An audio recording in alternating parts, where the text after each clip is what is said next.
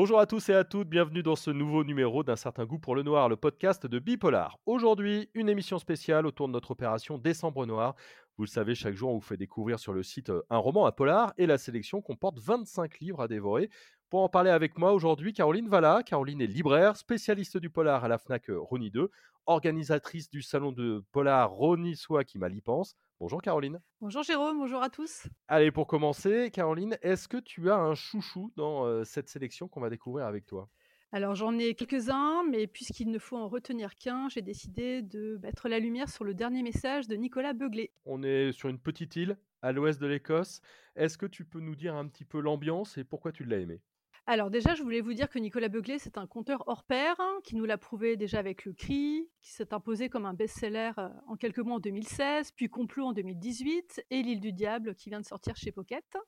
Euh, voilà, ce nouveau roman, Le dernier message, le lecteur rencontre euh, Grace, qui est une flic sur la touche, un personnage très humain auquel le lecteur va s'attacher tout de suite.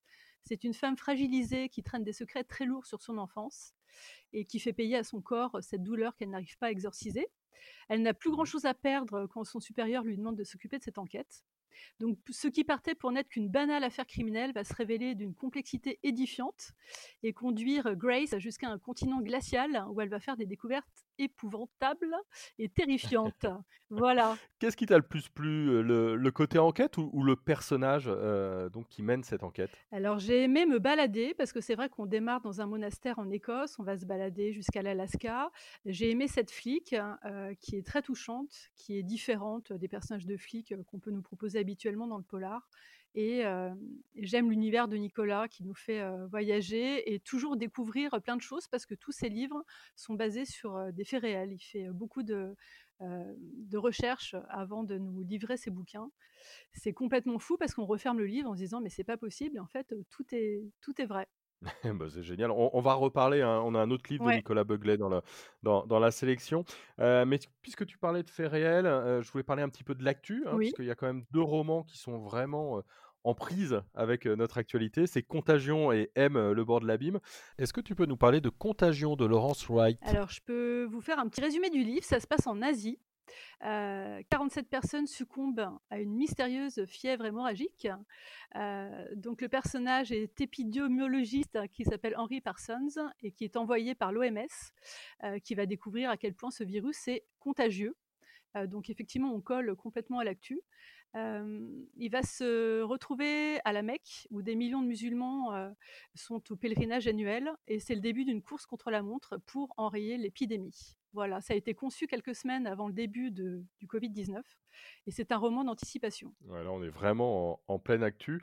Il y a aussi M, le bord de l'abîme de Bernard Minier. Alors là, c'est un peu différent. Hein. Là, on est plutôt dans les, dans les GAFA et dans, les, dans le numérique. Est-ce que tu peux nous en parler? Alors, oui, ça se passe à Hong Kong. une jeune Française qui s'appelle Moira, qui va se retrouver donc, chez Ming, à Hong Kong, le géant chinois du numérique. voilà, le premier soir, elle est abordée par la police. Pourquoi? le centre, du siège ultramoderne de Ming, cache, beaucoup de secrets. Elle va se retrouver au cœur de cette enquête voilà, donc c'est une enquête, pareil, qui colle à l'actu de Bernard Minier, qui nous avait habitués à faire toute une série sur son flic Servaz, et là, du coup, qui nous fait un one-shot glaçant sur, sur l'ère du numérique. On, retrouve un peu la, plume habituelle de Bernard Minier, ou il a aussi changé un peu de style? Moi, je trouve que c'est vraiment un Bernard Minier différent qui arrive, qui l'avait fait déjà également pour son one shot précédent, Une putain d'histoire.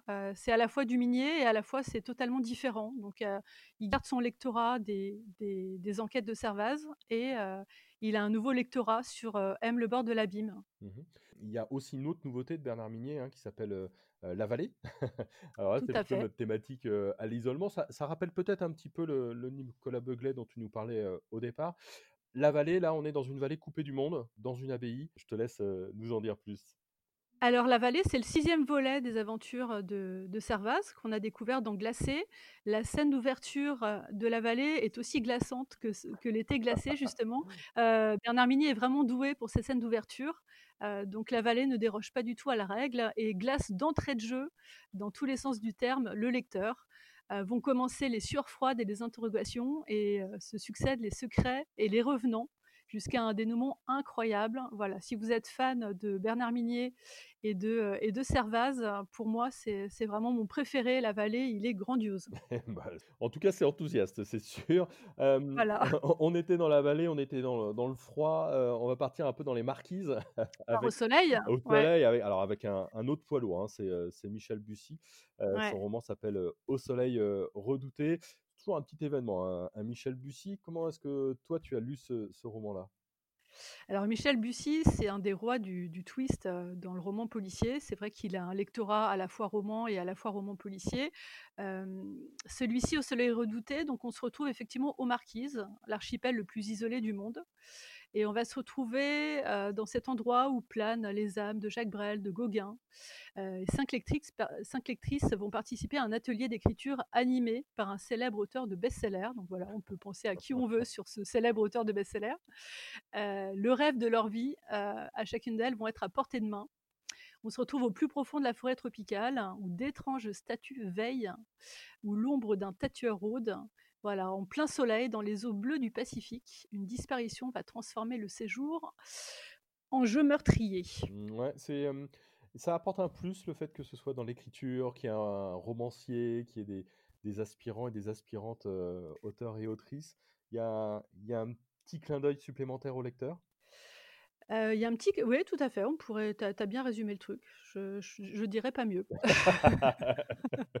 On va, En fait. le livre suivant pour le coup, c'est un isolement, mais c'est alors c'est un isolement, un peu à l'intérieur, hein. C'est, Il était deux fois de de mmh, le héros, pour le coup, passe quelques années dans le coma, c'est-à-dire qu'il se réveille et il a l'impression qu'en fait, bah, il a juste fait une nuit alors qu'il il s'est passé vraiment plusieurs années, dans une enquête sur la disparition de sa fille. Ouais. Là, on est plus dans le huis clos, plus dans l'introspection peut-être?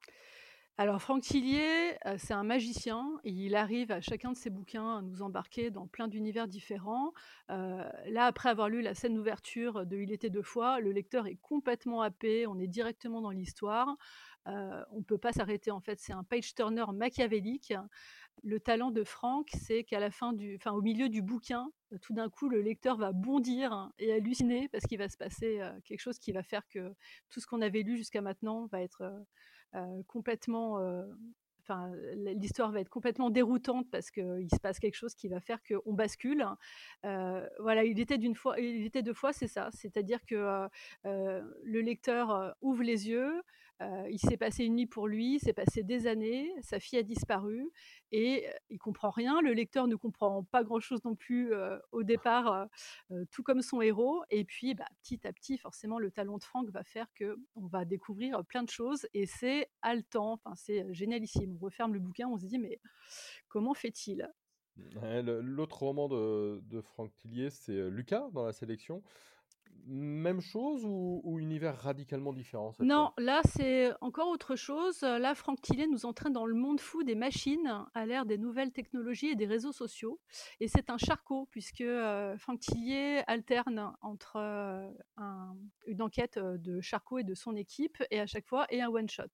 Donc là, on était sur une enquête de Charcot et de son équipe qui vont être de nouveau malmenés dans cette nouvelle aventure tordue et dérangeante, brillamment réussie, qui est Lucas pour donc Franck Tillier, il y, a, ces deux nouveautés. On a vraiment des poids lourds. Hein. Michel Bussy, Franck Tillier, Nicolas Beuglet. Et puis Nicolas Beuglet, on, y revient, toujours sur les thématiques de l'isolement. On retrouve un peu les îles avec Michel Bussy au Soleil redouté. Mais là, c'est pas tout à fait la même chose. C'est l'île du diable. Alors l'île du diable, c'est le troisième volet en fait de sa trilogie où on avait découvert Sarah, qui est flic, qu'on avait découvert dans le cri, puis retrouvé dans complot. Et là, effectivement, on se retrouve dans une bien étrange aventure, à la fois folle et glaçante, hein, qui va mettre la vie de Sarah, donc la flic, en péril de nouveau. donc on retrouve également son partenaire Christopher, qu'on a découvert également dans le cri, puisque Nicolas Beuglet a suivi ces deux personnages sur ces trois volets. Et dans ce troisième tome, c'est un, une nouvelle enquête glaçante. Donc, euh, comme je vous l'avais dit tout à l'heure, euh, tout est vrai. Nicolas Beuguet est parti d'un livre qu'il avait trouvé dans un vieux grenier euh, sur cette histoire qui s'est passée sur cette île, et il en a fait un roman. Donc, complètement glaçant, et on referme le bouquin en se disant, mais c'est complètement délirant. Et de nouveau, tout est vrai. Donc, c'est encore plus terrible. C'est la Norvège et les plaines glaciales de Sibérie, hein. Ouais, tout On à fait. imagine le vent qui souffle Ouais, non, mais c'est voilà, comme le fait Bernard Minier dans ses bouquins, comme il l'a fait dans Glacé dans la vallée, c'est vrai qu'on ce sont des bouquins dans lesquels on on ressent vraiment la nature, heu, l'hostilité de la nature, le froid et c'est, heu, c'est des bouquins qui sont très intéressants pour ça aussi parce qu'au-delà de ça, au-delà du du fait que le livre soit glaçant à lire, il est également glaçant, heu, à à à vivre, voilà. Et à tout à l'heure, tu parlais justement d'une de ces héroïnes, mais il y a une autre héroïne qu'on a bien aimée, c'est, heu, celle d'Olivier Norek, heu, dans Surface, hein.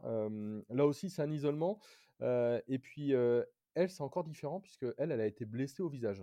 Alors la scène d'ouverture de Surface est juste hallucinante parce qu'elle, elle nous éclate en pleine figure comme la balle que va se prendre, heu heu, Noémie Chastain qui est donc la nouvelle héroïne, heu, d'Olivier Norek, euh, qui donc, est sortie de sa trilogie, de Coste, heu, qui nous fait de nouveau un one shot qui s'appelle Surface et donc là, on va se balader, on va démarrer sur Paris, cette flic va se faire, muter en province parce qu'avec sa gueule cassée, elle dérange tout le monde et elle rappelle que cette perquisition s'est mal passée. Donc elle va se faire euh, muter euh, en Aveyron, où là, euh, elle s'ennuie un peu parce qu'il ne se passe pas grand-chose et elle va décider de s'occuper d'une cold case. hein. Voilà, elle va déterrer une cold case et elle va essayer de, comprendre ce qui est arrivé à, ces enfants disparus il y a une vingtaine d'années. Voilà, donc Olivier Norek est surprenant puisqu'il relève les défis, il change de lieu, il change d'équipe une prise de risque qui fonctionne complètement sur, euh, sur surface. Ouais, c'est vraiment l'auteur dont on a beaucoup, beaucoup parlé en en 2020. Oui. Pour toi, c'est un un des grands aujourd'hui? Pour moi, c'est un des grands aujourd'hui. Impact qui est sorti il y a très peu de temps, heu, pareil qui est sur le qui a été un thriller écologique, heu, installe vraiment Norek comme un auteur de polar, heu, indispensable, aujourd'hui. On va quitter un petit peu les les francophones, provisoirement. On va parler un peu des auteurs et des autrices, étrangers. Hem, sur les secrets de famille, un petit peu, on a, heu, Ottes, un premier roman, La chute de la maison White. Comment est-ce que tu l'as lu ce roman-là? Alors, c'est effectivement, on est sur la thématique des secrets de famille. Le scandale fait vendre. On va se retrouver donc avec, l'héroïne Edith White qui, heu, publie un livre accusant son papa, qui est un grand patron des arts. Heu, elle l'accuse de crimes inimaginables. Ce père et cette fille ne vont pas pouvoir s'expliquer puisque lui va être retrouvé assassiné et c'est le frère d'Edith qui va être accusé du meurtre. Voilà, donc la famille se déchire, la bonne société euh, fait bruit des rumeurs les plus folles. C'est un premier thriller. euh, voilà, qui a été euh, élu parmi plus de 150 manuscrits anonymes, qui s'appelle Secret de famille. C'est un premier roman. Une autrice en tout cas qu'on va suivre. Et puis dans les secrets de famille, il y a aussi les violences conjugales. Alors on, s'est retenu deux titres ensemble. Tout d'abord chez Will Stevens avec Jamais que tu me Alors là aussi on est sur une petite île du côté de, Vancouver. Trame classique mais efficace. Alors chez V. Stevens, moi je l'avais découverte euh, il y a quelques années avec Séquestré. Euh, elle aime bien effectivement cette thématique euh, des violences conjugales, des secrets de famille. Donc là, on se retrouve sur une petite île avec une jeune femme qui a pris la décision de fuir son mari. Elle a pris sa fille avec elle. Son mari, qui était un pervers narcissique, qui la harcelait, la violentait depuis des années. Donc elle, elle décide de quitter l'enfer pour partir loin de lui, sauf que forcément ce n'est pas aussi simple et que lui va forcément la retrouver et commence donc bah, ce, ce- thriller psychologique angoissant comme elle sait les faire. C'est un peu les, thématiques aussi de, Karine Guébel avec Chambre Noire. On l'avait avec ce que tu as fait de moi. Chambre Noire, c'est plutôt un recueil de nouvelles. Comment est-ce que quel regard toi tu portes sur cette autrice? Alors, Karine Gebel, moi, j'ai lu tous ses bouquins. Je trouve que c'est une des auteurs les plus douées en nouvelles. C'est vrai que l'exercice de la nouvelle, euh, euh, du côté de nos amis anglo-saxons, les recueils de nouvelles sont, très importants, beaucoup moins en France, et c'est dommage. Karine Gebel, elle a plusieurs thématiques qu'on retrouve souvent dans ses nouvelles, euh, qui sont l'enfance, la violence, forcément, de plus en plus l'esclavagisme moderne. Ce sont vraiment ses sujets de prédilection, la pauvreté également, la solitude, la servitude, le deuil et la mort, hein, forcément, pour Karine Gebel. Voilà. Donc, rien de bien gai, sauf que Karine Gebel, avec ses mots qui frappent et qui incisent, elle réussit toujours à faire passer au lecteur un moment suspendu qui donne envie de vivre encore plus fort. Et c'est vrai qu'on referme ce recueil de nouvelles en se disant que euh, effectivement, on, on est heureux d'être vivant. voilà. C'est vraiment sa force. C'est vrai qu'à chacun de ses bouquins, euh, on est malmené, le lecteur est vraiment malmené, mais euh, moi je sais que j'adore parce que ça, ça me fait du bien. Je referme le livre en me disant que ouf, moi j'ai une belle vie. voilà. Alors sur cette thématique un peu euh, de l'enfance, il y a, hum, on a plusieurs romans. Euh, Il y a Les Enfants du Secret de Marina Carrère d'Ancos. Est-ce que c'est la même chose? Ça nous bouleverse, mais ça nous fait du bien? Alors Marina Carrère d'Ancos, on la connaissait pas forcément dans le polar. Et c'est vrai quand son, quand son livre est sorti et qu'on me, me l'a réclamé en librairie, euh, je leur disais bah venez, c'est au rayon polar. On me disait non non non pas du tout. Et si si. Donc euh, là on se retrouve euh, porte de la Chapelle à Paris et euh, le corps d'un jeune métis défiguré, couvert de tatouages rituels est retrouvé inanimé. On va retrouver une deuxième victime à proximité. Les, les deux hommes ne sont pas identifiables, leurs empreintes ont été effacées. On va se demander que cache ce rituel autour de ces crimes, quel lien unissait les deux victimes. Et au fil de l'instruction, l'héroïne Marie Thébert va dérouler la piste d'un drame entre la Creuse et la Réunion. Donc voilà, on va se balader entre la Creuse et la Réunion pour ce thriller autour de l'enfance. Mmh. Il y a euh, Prendre un enfant par la main, François-Xavier Dillard. Alors, on en a parlé tous les deux pour le coup. Ouais. Celui-ci, il est particulièrement prenant. hein. Alors moi, je connais bien François-Xavier Dillard, j'ai lu ses bouquins, j'avais adoré Fais-le pour maman qui est sorti euh, il y a quelques années, qui, qui avait beaucoup marqué les lecteurs. Euh, là, effectivement, le, le cœur de, de parents va être mis à rude épreuve à travers ce, ce bouquin. Euh, on va se retrouver avec trois mères, trois enfants, trois destins. L'auteur continue de disquer les rapports parents-enfants avec talent et beaucoup de sueur froide dans ce thriller psychologique redoutable aux multiples tiroirs.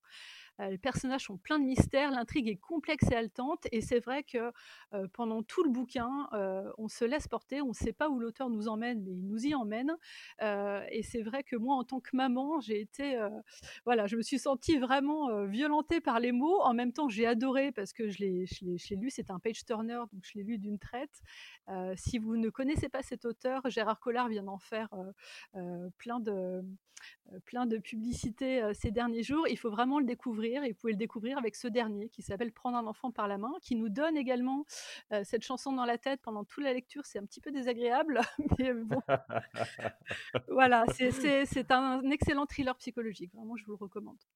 Voilà, comme ça, tout le monde a bien la chanson euh, dans la En tête. plus, de bah voilà, je, je- partage. euh, Un autre poids lourd hein, dans la sélection, c'est Harlan Coben. Alors, deux titres. L'inconnu de la forêt, Ne t'enfuis plus. Euh, L'inconnu de la forêt, rapidement peut-être. Alors, l'inconnu de la forêt, voilà, c'est un personnage qui a grandi dans les bois, qui est seul aujourd'hui, qui est devenu un enquêteur aux méthodes très spéciales. Le lecteur ignore tout de lui, pourtant, il est le seul à pouvoir retrouver votre fille et un autre lycéen qui a disparu. Donc, euh, bah, Harlan Coben, euh, c'est vrai qu'on ne le présente plus. Ça fait des années que ses livres sont très attendus euh, par ses lecteurs. Souvent, sa marque de fabrique, c'est de faire une espèce de, de, fin à effet domino et qui, qui fonctionne très bien visuellement, à la fois dans ses livres, et puis souvent, ses livres sont adaptés à la télé ou au ciné ou en série. Donc, c'est vrai que c'est très visuel, Harlan Coben, et ça fonctionne à chaque fois. Ouais, c'est un peu la même chose sur Ne t'enfuis plus, hein, puisque c'est une, une jeune fille, enfin tout du moins un père qui retrouve sa fille qui a fugué. Dès qu'il la rencontre, elle se met à courir, on la suit. Donc là, pareil, c'est complètement haletant de chapitre en chapitre. Même sensation que, que pour l'inconnu de la forêt? C'est des livres qui se, lisent, qui se lisent très vite, qui sont euh, complètement efficaces. C'est du Harlan Coben, en fait. Voilà. Hmm, toujours, Ouais. toujours bien. Bah oui, toujours bien en fait. C'est vrai qu'il il déçoit rarement. Donc il a tous- tous les ans, on a la nouveauté Harlan Coben qui, qui fonctionne très bien et les lecteurs sont, sont toujours ravis. Euh, on avait fait une autre thématique du côté de, de l'histoire ou du polar historique hein, ou du thriller historique avec quatre titres. On avait La conspiration Vatican d'Ernest Dempsey, on avait Tombe oubliée de Preston and Child, on avait La Gestapo Sardowski de Romain Slocombe et puis La mort d'une sirène de Kaczynski. Lequel dans, dans cette sélection-là t'a plu particulièrement? Alors écoute, moi, la conspiration Vatican, euh, je l'ai recommandé plusieurs fois à des fans de, thrillers historiques. J'ai eu des, des très très bons retours. Preston and Child, ce sont des auteurs qui sont euh, installés depuis des années et qui ont leurs fans qui les suivent tome après tome. Romain Slocombe, c'est un auteur qui s'est installé pareil il y a quelques années avec, avec son personnage étonnant de, de, flic et qui, pareil, qui, qui, était très attendu. Et le Kaczynski, on part du corps mutilé d'une jeune prostituée qui est retrouvée dans un port. Hein, et la sœur de la victime croit pouvoir désigner le tueur, sauf que ce n'est pas aussi simple que ça. voilà, donc ce sont effectivement quatre univers complètement différents, quatre, quatre époques différentes également, pour les fans de, de thrillers historiques. Oui, parce que autant la mort d'une sirène, on a à Copenhague au, 18, au 19e siècle hein, pour la fameuse statue de la, sirène. donc voilà, du côté de la Gestapo Sadorski, on est à Paris en, octobre 43. Pour Prestine and Child, on est plutôt dans une intrigue, alors une intrigue de nos jours, mais qui va remonter sur les traces de 1847 avec le campement perdu de l'expédition Donner. Et puis la conspiration Vatican, là on est vraiment dans la lignée de, Steve Berry et, de Dan Brown. Hein, on c'est ça. Dans les secrets des archives. c'est exactement à ce type de lecteur que j'ai proposé, que j'ai proposé ce livre. Effectivement. Ouais, c'est bien parce qu'on peut se balader dans les différentes périodes, donc c'est plutôt chouette. Et puis notre dernière sélection, alors ça, ce sont pour les lecteurs et lectrices qui aiment bien un petit peu jouer avec la réalité, avec le fantastique. Hein, on, en a trois. On commence peut-être par Intuition de Paul Cleave. Alors Paul Cleave, moi je suis sa carrière depuis le début. C'est un auteur néo-zélandais qui a démarré il y a quelques années avec un employé modèle qui avait fait grand bruit à l'époque, qui était une espèce de double de Dexter. Et avec Intuition, on on change de registre totalement, on bascule du côté de l'horreur pure, hein, tout en surfant sur une petite vague de fantastique. Euh, donc Paul Cliff ne nous avait jamais habitués à ça, mais il fait ça divinement bien. C'est vraiment une expérience inédite, un peu folle, hein, car ces mots ont réussi à me donner mal au corps pendant toute ma lecture. C'est un livre sur les ah yeux. Et c'est vrai que euh, je t'avoue que plusieurs fois, j'ai posé mon bouquin pour me frotter les yeux. J'avais vraiment mal. Euh, ces scènes sont tellement réalistes que du coup, voilà, j'ai ressenti de la douleur physiquement et c'était très étonnant comme expérience de lecture. Ouais, parce que c'est un, don d'organe, hein, c'est-à-dire qu'un père donne ses yeux à son fils. Alors on se retrouve, on est de nouveau à Christchurch, donc en Nouvelle-Zélande, et effectivement, le, père qui est flic va se retrouver piégé dans une espèce de, scène d'ouverture assez incroyable. et effectivement, son gamin qui est aveugle depuis la naissance va se retrouver avec ses yeux, sauf qu'il y a eu un souci au niveau au moment de la greffe, et, et, le fiston va se retrouver avec des espèces de visions assez mystérieuses, assez flippantes. Et sont-ce bien les yeux de son père? Bah, On n'en est plus très sûr. Voilà, donc c'est vraiment un, grand Paul Clive qui change de registre, mais ça fonctionne complètement. Donc euh, euh, si vous aimez le polar, si vous aimez le fantastique, si vous aimez le trash, si vous avez envie d'avoir un petit peu mal partout, euh, il faut se jeter sur Intuition de Paul Clive. Dernier sacrement de, de MJ Harlidge. Alors là, c'est pas tout à fait la même chose. On, a une héroïne qui, qui entend des cris, des peurs, donc qui entend des choses, et, de ces choses ou de ces personnes qu'elle entend, elle est le seul espoir. Ouais, alors Arledge, les lecteurs le connaissent mieux pour toute sa série qui avait démarré avec Amstramgram, avec la, flic Ellen Grace. Moi, j'ai dévoré tous ses livres et quand est arrivé Dernier Sacrement, on m'a dit c'est un one-shot, il n'y a pas Ellen Grace, donc j'étais un petit peu déçue. néanmoins, j'ai lu le livre hein, qui m'a beaucoup plu. C'est vrai que c'est un univers complètement différent. Là, l'auteur se met dans la peau d'une femme, de nouveau, d'une adolescente à problème, hein, plus précisément, et qui semble avoir le pouvoir de deviner la mort des gens dont elle croise le regard. Alors, cette jeune fille s'appelle Cassie elle va devenir le personnage central d'une enquête qui va dérouter la police puisqu'elle va pouvoir, grâce à, son don spécial, elle va aider la police dans cette enquête. donc elle va à la fois énerver, à la fois elle va quand même proposer son aide qui va être qui va bien aider la police. c'est un bouquin, effectivement, on surfe avec, avec le fantastique et ça fonctionne complètement. Donc c'est mmh un, c'est, un, c'est un très bon bouquin d'Arlidge. Si vous l'avez suivi sur toute la série des Amstragram, vous pouvez le, découvrir différemment sur ces derniers sacrements. Le livre fonctionne complètement. Un dernier et pas des moindres, hein, c'est le signal de Maxime Chatham. alors là aussi, on va flirter avec le fantastique, puisqu'on a une, une famille qui entend des conversations téléphoniques brouillées, on a des hurlements inhumains pendant qu'ils parlent, des rumeurs de sorcellerie alors qu'ils viennent de, s'installer dans un petit village. Le cadre est planté, là on est vraiment dans, dans quelque chose de terrifiant. Alors Maxime Chatham, on le connaît bien. Maxime, ça fait, c'est lui en 2000 qui a vraiment installé le, polar français parce que jusqu'à jusqu'aux années 2000, il y avait le polar français vraiment était, était il y avait quelques auteurs, mais c'est vraiment lui qui a installé le, polar français. il aime écrire à la fois du polar pur et dur et puis du fantastique. Donc c'est vrai que ça fait plusieurs, plusieurs livres où il arrive à conjuguer les deux et le signal en fait partie. Donc c'est à la fois du thriller, mais effectivement il y a vraiment toute une trame fantastique.